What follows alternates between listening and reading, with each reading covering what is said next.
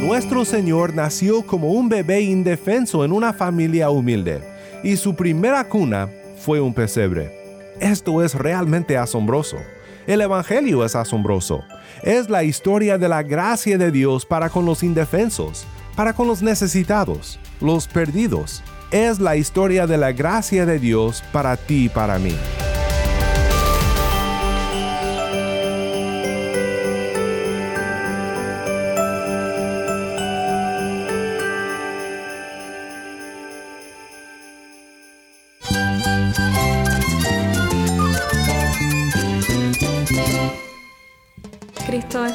Cristo es el Rey del universo, es quien guía nuestras vidas. Él es grande y amoroso. Él es real. Solamente Jesucristo es nuestro Señor y Salvador. Es mi guía quien me fortalece. En Cristo Jesús hay esperanza, hay paz. Y nuestro Dios es un Dios de rescate. Estás escuchando a El Faro de Redención, Cristo desde toda la Biblia para toda Cuba y para todo el mundo. Hola, mi nombre es Daniel Warren, gracias por acompañarme aquí en El Faro. Una vez más escuchamos en el trasfondo música navideña. Qué bendición es celebrar juntos la venida de Cristo nuestro Redentor. En el programa de hoy hablaremos un poco más acerca de la Navidad, especialmente sobre cómo debemos de vivir la Navidad, por así decirlo. Aun cuando la fiesta haya terminado, cuando ya se acabe la pachanga, como decimos en México, el mensaje de redención que la Navidad proclama nunca deja de ser relevante, y al enfocarnos en ello, seguimos viviendo la Navidad todo el año. El lunes nos acompañaron tres pastores desde La Habana para conversar con nosotros acerca de la Navidad. Y hoy regresamos a los comentarios de Mabel y Luardis para pensar sobre cómo podemos proclamar en palabra y hecho el gran mensaje de Cristo que hemos celebrado en esta serie titulada El Príncipe en un pesebre. También veremos en el Evangelio de Juan un maravilloso texto sobre la encarnación de Cristo. Así que si tienes una Biblia, busca Juan 1 y quédate conmigo. El faro de redención comienza con el vocal cubano Monte de Sión, tú dejaste tu trono.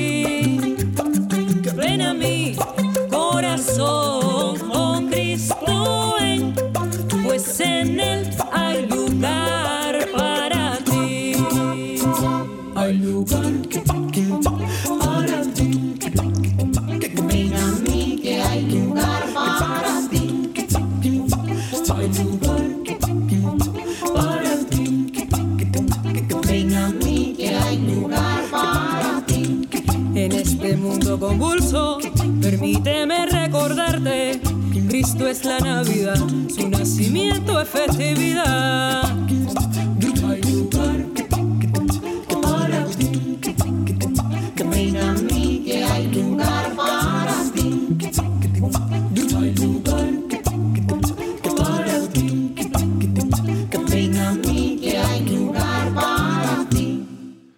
Dejaste tu trono, canta el vocal cubano Monte de Sión. Mi nombre es Daniel Warren y esto es el faro de redención. Cristo desde toda la Biblia, para toda Cuba y para todo el mundo. Pues hemos llegado al final de nuestra serie titulada El príncipe en un pesebre. Y para cerrar esta serie sobre la Navidad y su significado, quiero que regresemos con nuestros hermanos Mabel y Loardis en La Habana, Cuba. Y quiero desarrollar un poco más algunas cosas que mencionaron cuando conversamos con ellos anteriormente. Antes de ir con nuestro hermano Mabel, quiero leerte el texto navideño del Evangelio según San Juan. No es el típico texto navideño, pero creo que verás que es uno de los textos más impactantes respecto a la encarnación de Cristo. Esto es Juan capítulo 1, comenzando con el versículo 1. En el principio era el verbo, y el verbo era con Dios, y el verbo era Dios. Él era en el principio con Dios. Todas las cosas fueron hechas por medio de Él, y sin Él nada de lo que ha sido hecho fue hecho. En Él estaba la vida, y la vida era la luz de los hombres. La luz brilla en las tinieblas, y las tinieblas no la comprendieron. Existía la luz verdadera que al venir al mundo alumbra a todo hombre. Él estaba en el mundo, y el mundo fue hecho por medio de Él, y el mundo no lo conoció. A lo suyo vino, y los suyos no lo recibieron pero a todos los que lo recibieron les dio el derecho de llegar a ser hijos de Dios, es decir, a los que creen en su nombre, que no nacieron de sangre, ni de la voluntad de la carne, ni de la voluntad del hombre, sino de Dios. El Verbo se hizo carne y habitó entre nosotros, y vimos su gloria, gloria como del unigénito del Padre, lleno de gracia y de verdad. Pues de su plenitud todos hemos recibido gracia sobre gracia porque la ley fue dada por medio de Moisés, la gracia y la verdad fueron hechas realidad por medio de Jesucristo.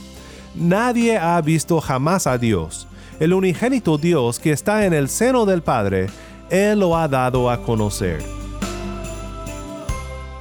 Esta lectura fue tomada del prólogo de Juan 1 y habla de algo maravilloso. El príncipe en el pesebre que celebramos en la Navidad era nada más y nada menos que el Dios eterno, en la persona del Hijo. Pero lo maravilloso es que nuestro Dios eterno no es un Dios distante, sino que vino a caminar en nuestras calles empolvadas, a tocar nuestra suciedad, vino como un hombre de carne y hueso para redimirnos de nuestros pecados. El verso 14 de Juan 1 dice, El verbo se hizo carne y habitó entre nosotros. Literalmente el texto dice, el verbo se hizo carne y puso su tienda, su tabernáculo, entre nosotros. En el Antiguo Testamento, el Dios de Israel moraba entre su pueblo en el tabernáculo, una tienda donde moraba la presencia y la gloria de Dios. Y lo maravilloso es que el Dios de Israel no solo habitó entre su pueblo Israel por medio del tabernáculo, sino que vino y puso su tabernáculo entre la humanidad nacido de mujer, vivió como un hombre entre los hombres, para redimir al hombre de sus pecados. El gran mensaje de la Navidad es Emmanuel, Dios con nosotros. Quiero que escuches a nuestro hermano Mabel porque sus reflexiones nos ayudarán a pensar en cómo debemos de vivir esta realidad de Emmanuel, Dios con nosotros, como el pueblo de Dios en el mundo. En Cuba, en nuestro país, existe esa idea, incluso aunque en el mundo no creyente, existe la idea de, esperanza y de un mejor año, aunque existe ese deseo, pero creo que esto es, es, lo esencial, lo que debe la iglesia rescatar realmente, y es celebrar a Cristo, es recordar que Navidad es Emanuel, Navidad es Dios con nosotros, es Cristo viniendo a este mundo, haciéndose carne para dar salvación. Y es la, la fecha especial para anunciar ese mensaje. Eso es Navidad. Es el mensaje que estuvo anunciado desde, desde el Antiguo Testamento y es el mensaje que, que la iglesia hoy debe seguir anunciando y debe, debe proclamarlo con, con más fuerza. Hoy la iglesia es el cuerpo de Cristo, es Emanuel viviendo y dando esperanza y dando muestras de la obra de ese Salvador nuestro al mundo. Así que por supuesto que es el, es el tiempo oportuno para anunciar salvación. Así que iglesia, levántate hoy y anuncia el mensaje que has recibido.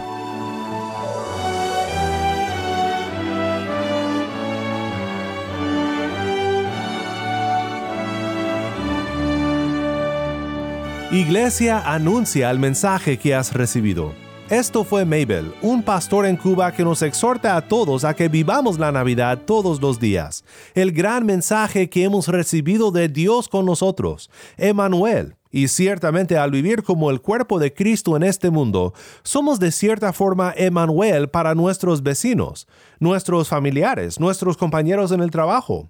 Dios por medio de nosotros sigue, por decirlo así, tabernaculándose entre los hombres, habitando entre nosotros.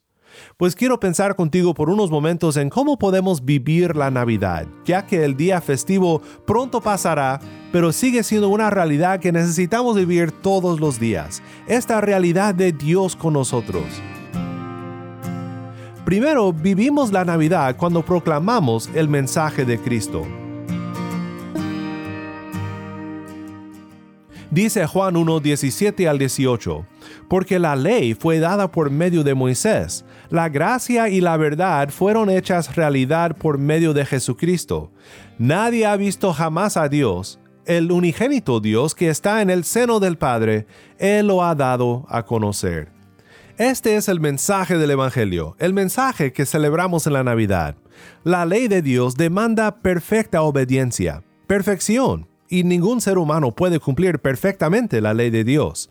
Esto fue cumplido por uno que no fue simplemente humano, sino verdaderamente hombre y verdaderamente Dios, aquel niño nacido en la pequeña aldea de Belén, engendrado por el Espíritu Santo, nacido para remediar nuestro problema del pecado.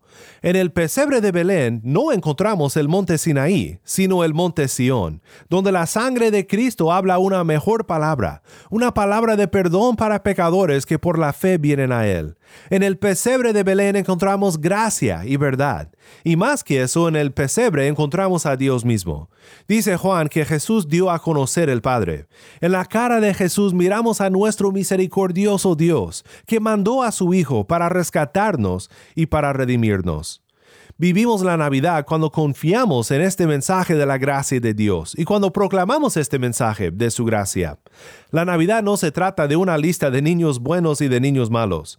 No, se trata de que todos estamos en la lista de los traviesos, de los pecaminosos, de los perdidos, que solamente hay un niño bueno, y es el príncipe en el pesebre y él recibe el castigo de todos los niños malos sobre sus hombros, cuando habiendo crecido en conocimiento, estatura y favor con Dios y con los hombres, fue a la cruz para rescatarnos de la lista de los perdidos, para quitar de nosotros la lista de demandas legales que la ley nos imponía, habiendo, como dice Pablo en Colosenses, clavado esta lista junto con él en la cruz del Calvario. Este es el mensaje que proclamamos cuando por fe vivimos la Navidad, cuando damos expresión todos los días a lo que la Navidad dice respecto a nuestro problema y respecto a la solución divina que Dios, por su gracia, nos ha otorgado por medio de su Hijo Jesús.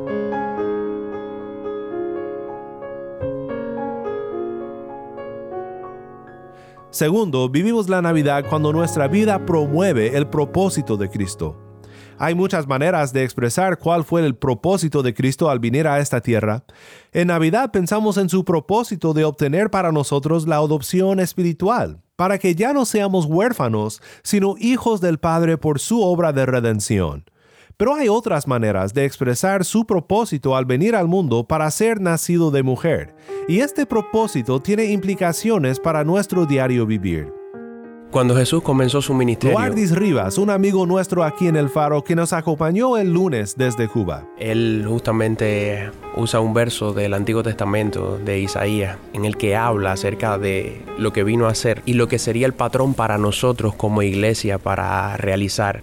Dijo Jesús, el Espíritu del Señor está sobre mí, por cuanto me ha ungido para dar buenas nuevas a los pobres, me ha enviado a sanar a los quebrantados de corazón, a pregonar libertad a los cautivos y vista a los ciegos, a poner en libertad a los oprimidos, a predicar el año agradable del Señor. Dice el texto, y enrollando el libro le dio al- lo dio al ministro y se sentó, y los ojos de todos en las sinagogas estaban fijos en él, y comenzó a decirles, hoy se ha cumplido esta escritura delante de vosotros.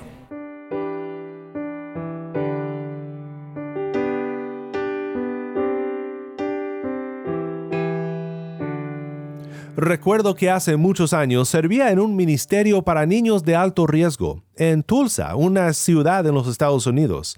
Y el texto o el lema de nuestro ministerio era precisamente este texto que Jesús cita de Isaías 61. Solo piensa en lo que dice Isaías 61 sobre el ministerio de nuestro Salvador. Su ministerio es uno de traer buenas nuevas a los afligidos. Es un ministerio para vendar a los quebrantados de corazón.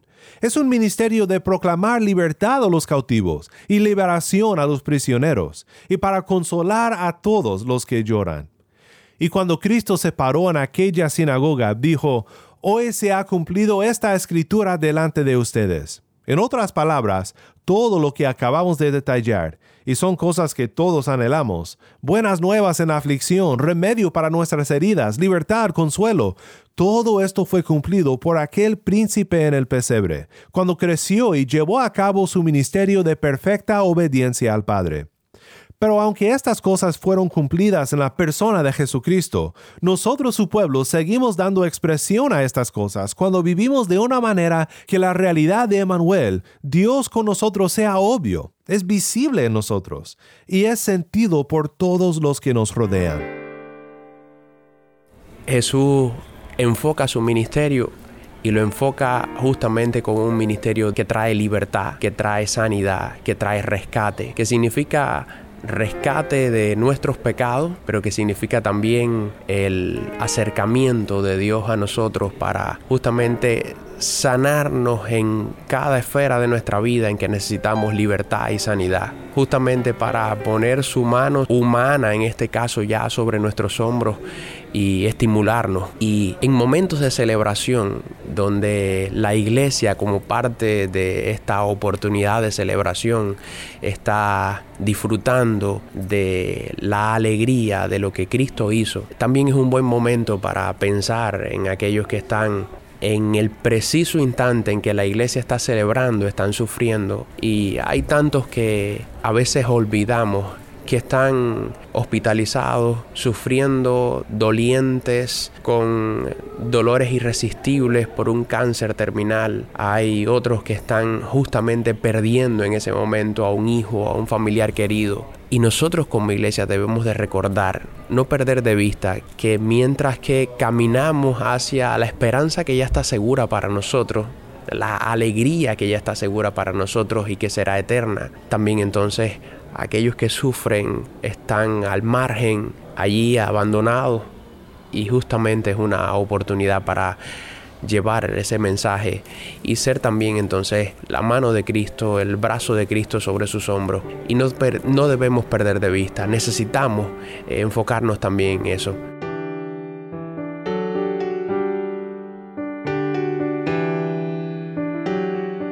¿Cuáles son entonces algunas maneras prácticas de vivir la Navidad entre aquellos con quienes interactuamos en nuestro diario vivir? ¿Cómo puede la gloria de Dios y la gracia de Jesucristo vivir en el tabernáculo de su pueblo hoy?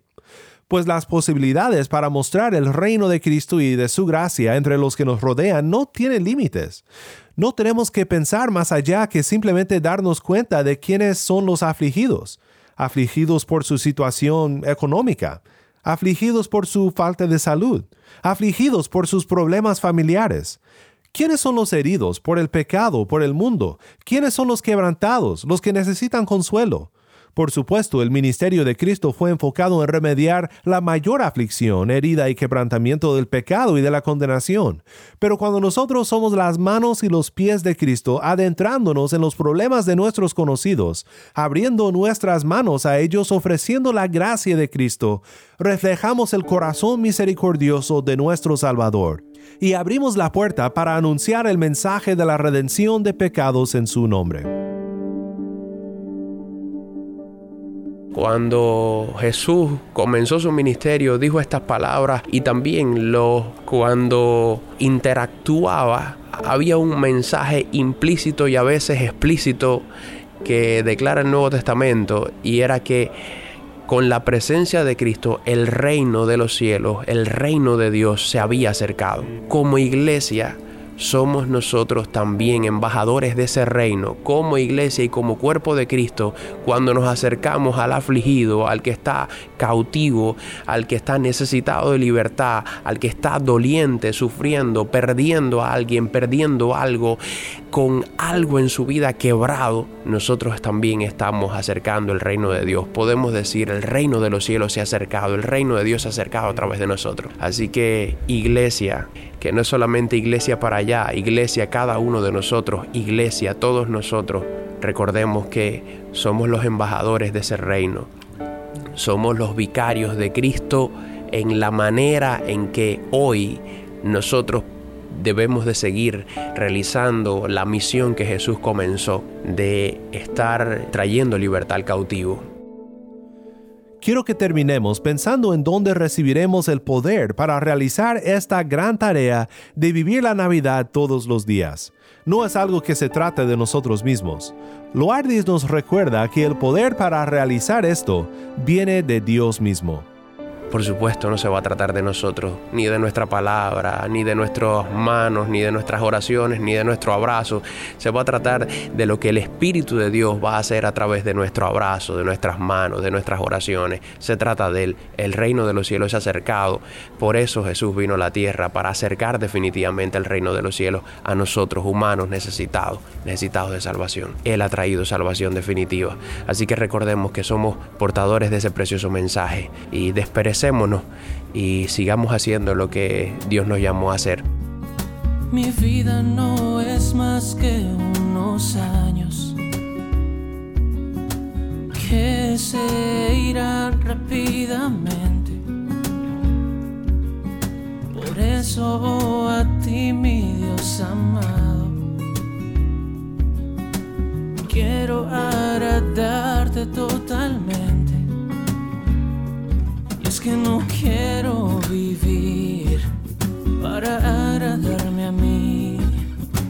hacer tu voluntad. Por ti yo quiero vivir. Toma mis manos,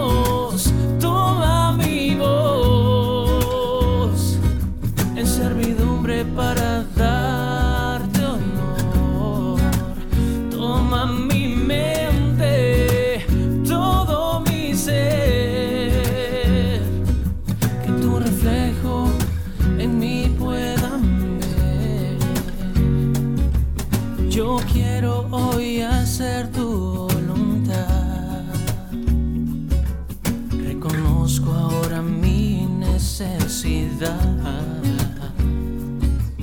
de agradecer las muestras de tu amor. Toda gloria sea dada a ti, Señor. Toma mis manos, toma mi voz en servidumbre para darte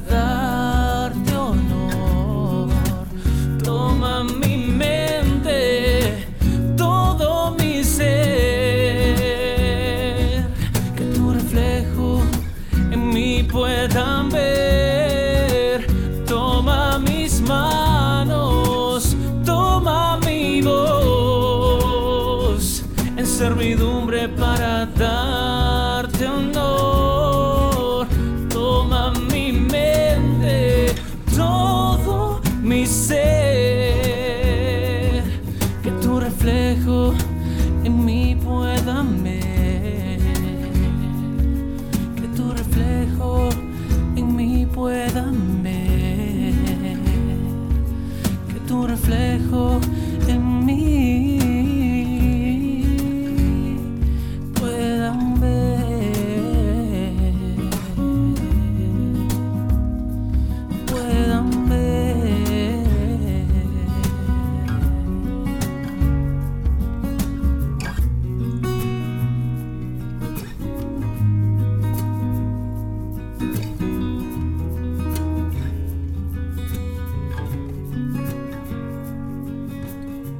Toma mis manos, canta Martín Manchego.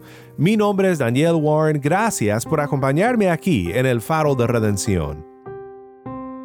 El faro de redención anuncia en la Navidad la justísima verdad sobre nuestra salvación, esperanza no ilusión, la que Cristo nos traía. Con él su luz que venía, alumbra aquel desprovisto y como nunca se hizo, un alma nueva nacía. Qué hermosa décima libre para cerrar la serie. Gracias Abel Luis por compartir esta reflexión sobre la Navidad con nosotros. Una vez más, gracias Mabel y Luardis, también Adrián por acompañarnos en el faro.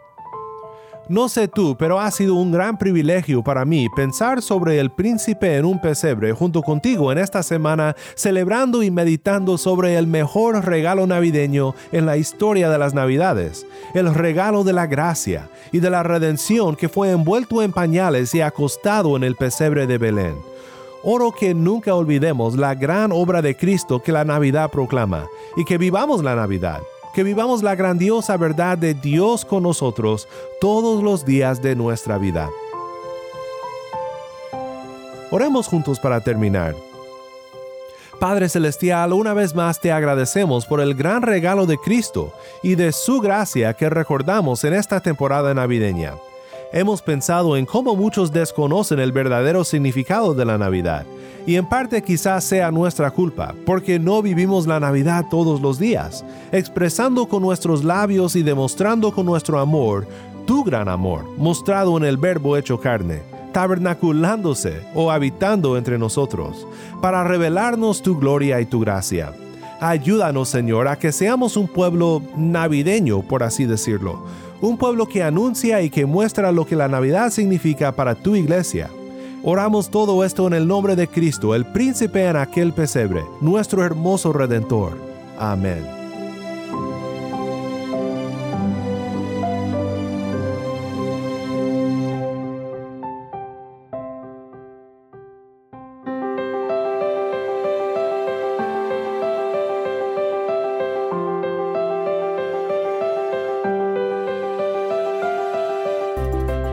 Nosotros aquí en el Faro te deseamos una feliz Navidad.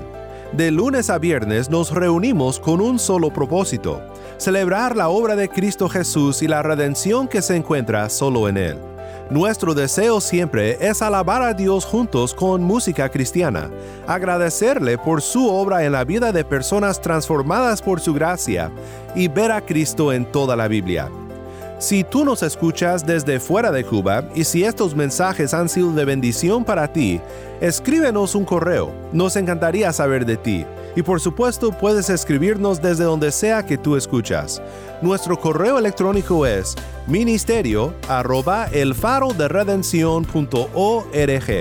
Nuevamente nuestro correo electrónico ministerio arroba el también te invito a que consideres apoyar al Faro en nuestra misión de alcanzar a Cuba con el mensaje de Cristo desde toda la Biblia y de bendecir al mundo con la voz del pueblo de Dios en Cuba. Recordamos en especial en estos días la generosidad de nuestro Padre Celestial en darnos el mejor regalo, nuestro Redentor Jesús, que esto nos mueve a ser generosos con nuestras ofrendas. Para más información sobre este ministerio y sobre cómo tú puedes apoyar a El Faro, visita nuestra página web elfaroderedención.org. Y no olvides seguirnos en las redes sociales en Facebook, Instagram y Twitter. Solo busca El Faro de Redención.